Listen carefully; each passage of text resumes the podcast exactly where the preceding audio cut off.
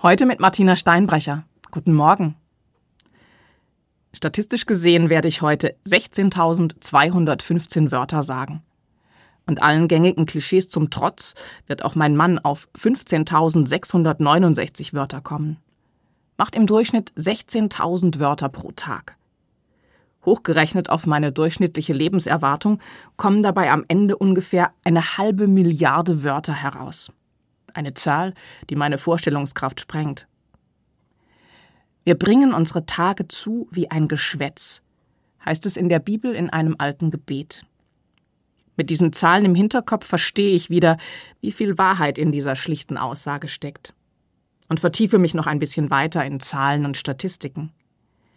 Worüber wird denn pausenlos so viel geredet? Auch dafür gibt es Berechnungen.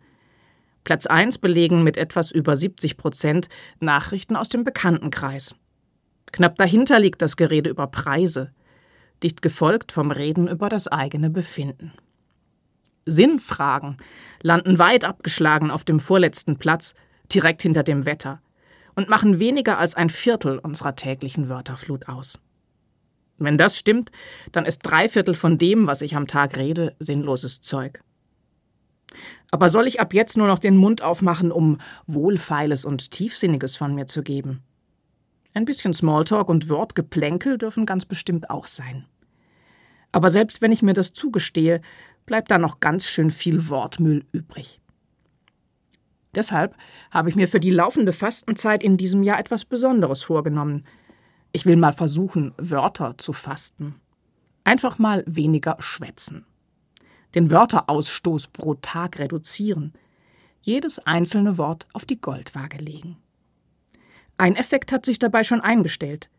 Ich habe entdeckt, dass Zahlen auch ganz schön beredt sein können. So wie diese. Das Vaterunser hat 56 Wörter. Die zehn Gebote 297. Die amerikanische Unabhängigkeitserklärung zählt 300 Wörter aber eine Verordnung der Brüsseler Kommission für den Import von Karamellerzeugnissen besteht aus 26.911 Wörtern. Und jetzt halt ich mal die Klappe.